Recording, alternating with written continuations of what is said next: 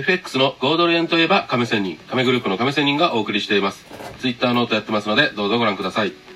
亀仙人ラジオ、おはようございます。2020年10月15日木曜日、豪ドル円のデイトレ、今日の予想と戦略最重要は行動力をお送りします。さて、この番組は18年前に FX を始め、えー豪ドル円からスタートしました。という私が、配信する番組です。さあ、この私の毎日の配信ということなんですが、まあ最近朝方配信しています。まあ時たま飲み会が入った時には、夕方、そして夜と深夜ということもありますがと。とにかく毎日、えー必ずあの配信はしています。どんなことがあろうとということで、まあ2年間は、えー継続できているという感じなんですが、さて、私のこの配信の中でのちょっと自分なりの、えーこと、トレードということをお話ししたいんですが、えー私本当にまだまだだなというような話です。何かというと、例えば今日の予想と戦略ということで、えー今日はレンジと言いながらも、例えば下落していた時に、いや、これはもっと下がるだろうということで、え欲が出て結局ガチ保有してしまって、結局はレンジだったということとか、あと、いや、今日は下落予想ですとか言いながらも、実は買いポジションを持って、えー大損していたりとかいうことよくあるんですよ。まあすみません、欲って言ったらいいのかな？まあありますね。うんで、やっぱり何が言いたいかっていうと、結局自分が、えーちゃんとこうやって毎日ね、えー眠い目をこすりながら、えー作った予想とか、え戦略っていうのをあるくせに違うことをやって結局損をするということって本当にバカだよなと思うわけですよ。皆さんも例えばそういうことありませんかっていうのをちょっと聞きたいんですが、まあ本当に自分では上がると思いながらも実は逆のことをしたり、え欲を出してしまって本当はプラスだったのに、えマイナス損失したりということとかありませんかということなんですけど、まあ本当にこれがちょっとね、え人間というものなのかなとも思って言いながらも言い訳なんですけども、でもそういう自分を振り返ると、やっぱりね、自分の考えた通りにやった方がいいっていうことなんですよ。私の場合は。なんですけど、自分でちゃんと予想した通り、また、え対策をですね、もちろん予想は外れるんですよ。予想外れてもこういう対策をしようっていうのは結構当たっているんですね。なので、まあこういうことをちゃんとやっていれば、もし例えば損失を抱えて損切りをしたと、まあちょっと損、えー損をしたという時でも、まあ納得いくじゃないですか。でもですよ、自分でせっかく予想とか対策やってるのに逆をやったら、本当に、えー悔やまれるわけですよ。バカだバカだと。要は自己否定になって、余計ね、えー自分にマイナスの精神面を与えるということって本当にバカなことだよなというようなことなんです。はい。ということで、まあやっぱり自分が考えた、ね、えー私18年間やってるので、18年の経験って本当にそうそう、ね、えー大したことあるわけですよ。だからこそ自分を信じて、まあやってみると。で、まあそれで外れたら外れたで、えー納得がいくじゃないかというようなことです。というようなことで、えーしっかり自分なりで考えた、えー方策っていうのをやってみるべきだっていうことで、まあ今日の配信を進めていきたいと思います。よろしくお願いします。面積事項、自己判断をする参考材料に、人生や投資は自己責任でお願いします。このサイトの利用方法。まあ本当に私18年間やってきた事実は事実、そして大負けしたことも事実。まあそういう人が喋ってる内容をどう利用するかはあなた次第ということで、まあいろんな失敗談を話しながら、で、今、えーやってること、頑張ってることとかも含めて話をしていきたいので、まあこのサイトを利用してくださいという感じです。昨日のニューヨークダウ、原油金価格の話をします。昨日のニューヨークダウはアメリカ、えー経済対策の早期成立困難という見方が広がって売られています。マイナス165ドルほどになっています。原油価格は協調減産の継続で、まあ、需給が引き締まるという見方から買われています。1バレル41ドルほど。金価格、ユーロドルの上昇局面で買われてプラスというふうに終えています。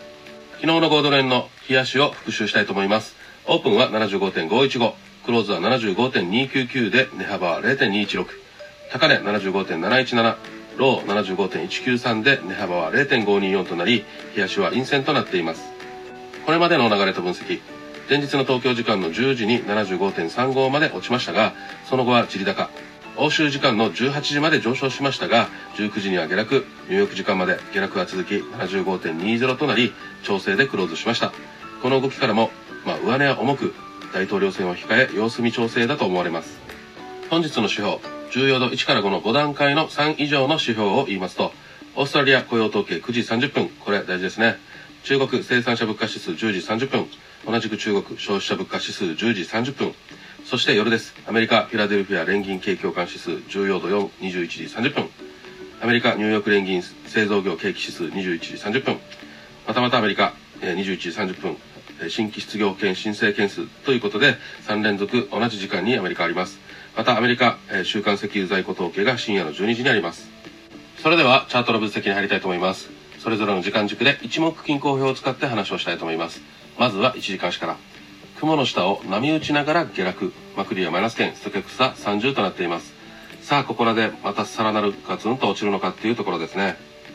4時間足の話をします。雲の上限あたりの維持から雲の下限まで落ちて達しました。えこれからの動きに注意。マクリアマイナス圏、ストケックスは20となっています。さあ、本当にこの雲の加減で支えられて、またヘリに沿って上がればいいんですが、落ちるとストーンと落ちそうな感じがします。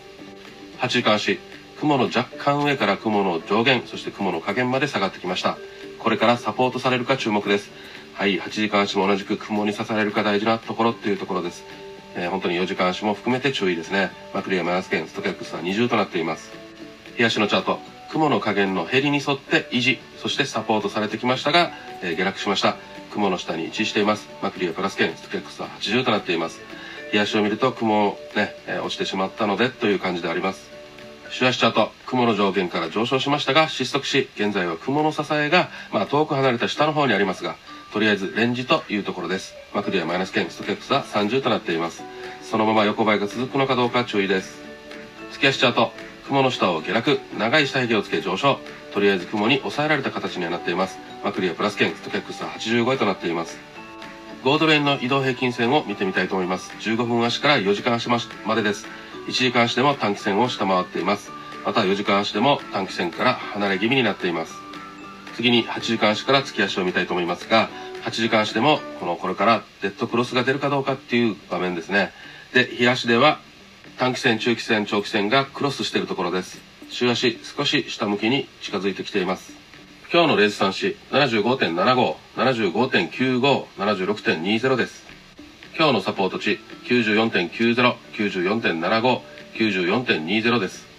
本日覚えておくべきレンジとしては74.90から75.75中幅に動いた場合は74.75から75.95大幅に動いた場合は74.40から76.20です入浴時間がクローズしたあたりでのパターンとして上昇した場合75.55あたりでクローズか75.75あたりでクローズかっていうとこだと考えています。レンジの場合75.30あたりでクローズ。下落の場合75.00前後でクローズかまたは74.70あたりでクローズ。そしてもっと下落して74.20あたりでクローズ。まあこの辺ではまあ約1円ほどというような感じです。本日朝方時点での予想を符号で言いますとレンジ下落上昇です。日足は陰線となると予想します。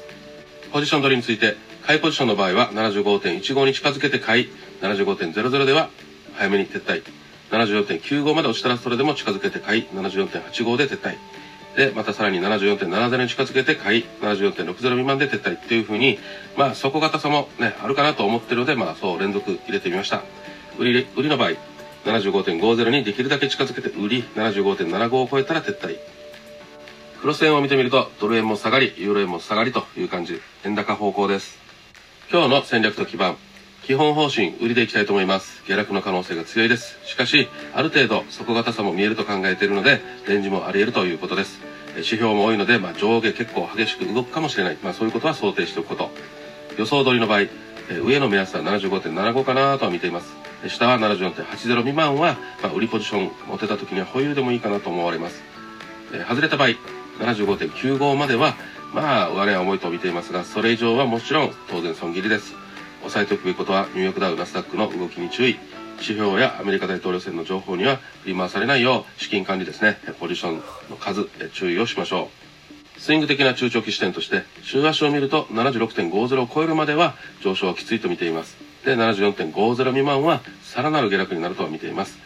月足を見た場合77円台は上昇基調になると見ていますが、まあ、現在はレンジまたは下落かなと見ています。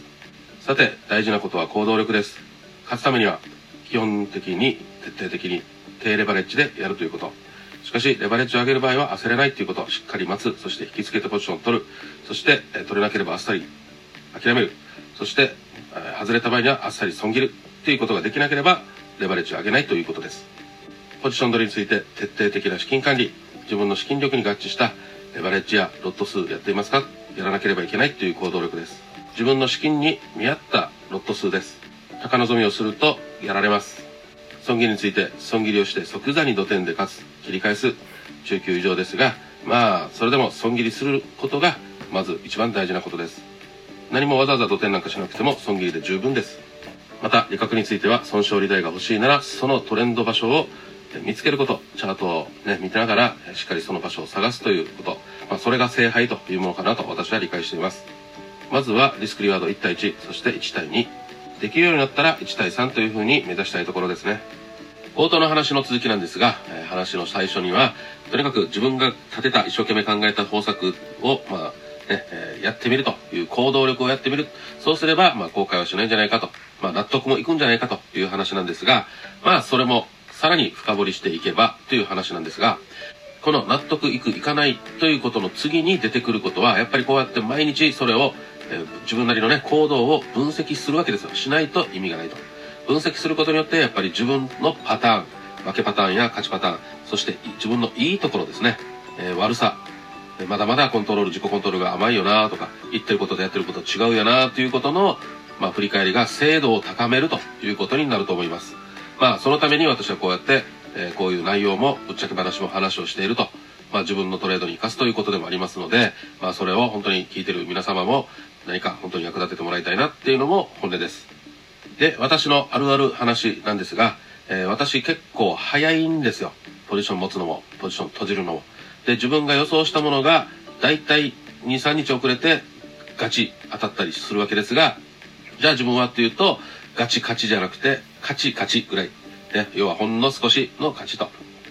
えリスクリワードもっと伸ばせたのにというような感じの方が結構多いです。まあ、いわゆるチキン利食いです。ですので、そういうところをもう少し精度を上げたいために、やっぱりこうやって、え、常に分析しながら、じゃあ自分のこのタイミング、えポジションを閉じるとき、ポジションを持つとき、タイミングをずらすにはどうしたらいいかっていうことを今考えて研究しているところでもあります。まあ、いろいろですね、課題はありまして、まあそういうふうにいくつか課題がはっきりしてくるっていうのが、ある意味、えこの面白さですね、自己分析、そして FX をする中での、まあ、学びなんですね。まあ、勝てればもちろん嬉しいんですが、勝ち、または負けの中でもこうやって自分をね、自己分析しながら自分を向上させるっていう楽しみがあるということも結構醍醐味なんですね。まあそういう感じで私は FX を FX を楽しんでるっていう、まあ、気違い的なって言った方がいいかなと思います。そしてこのトレードだけではなくてこのチャートの中から、えー、予想することでいろんなね、前も言いましたかね、えー、世の中の動きとか自分の人生はどういうふうにそれにして対して対処していかなければいけないのかということ。FX のこの負けとかから自分のこれまでの人生を振り返って、ああ、やっぱりこういうことだから、あの失敗をしたんだっていう人生の振り返りから、え今後に生かすためということにつなげてるわけです。まあ本当にそう言いながらもまだまだダイエットできない自分もいますし、少しずつトレードは上手くなってる気はするんですけど、全然まだオフトレーダーとかそんなレベルでもないし、しかし自分のやりたいこといっぱいあるので、その夢に向かって頑張りたいというようなところであります。ごちゃらごちゃらと言っていますが、まあそれでもやっぱり勝てば官軍ですよ。最高ですよね、勝ったらね。そして負ける時にも、まあ、なるべくとにかく低めに、え負けを認めて、そして勝ち残って、そして大チャンスには大波に乗っていくということを皆さん頑張っていきましょう。それではまた明日、See you!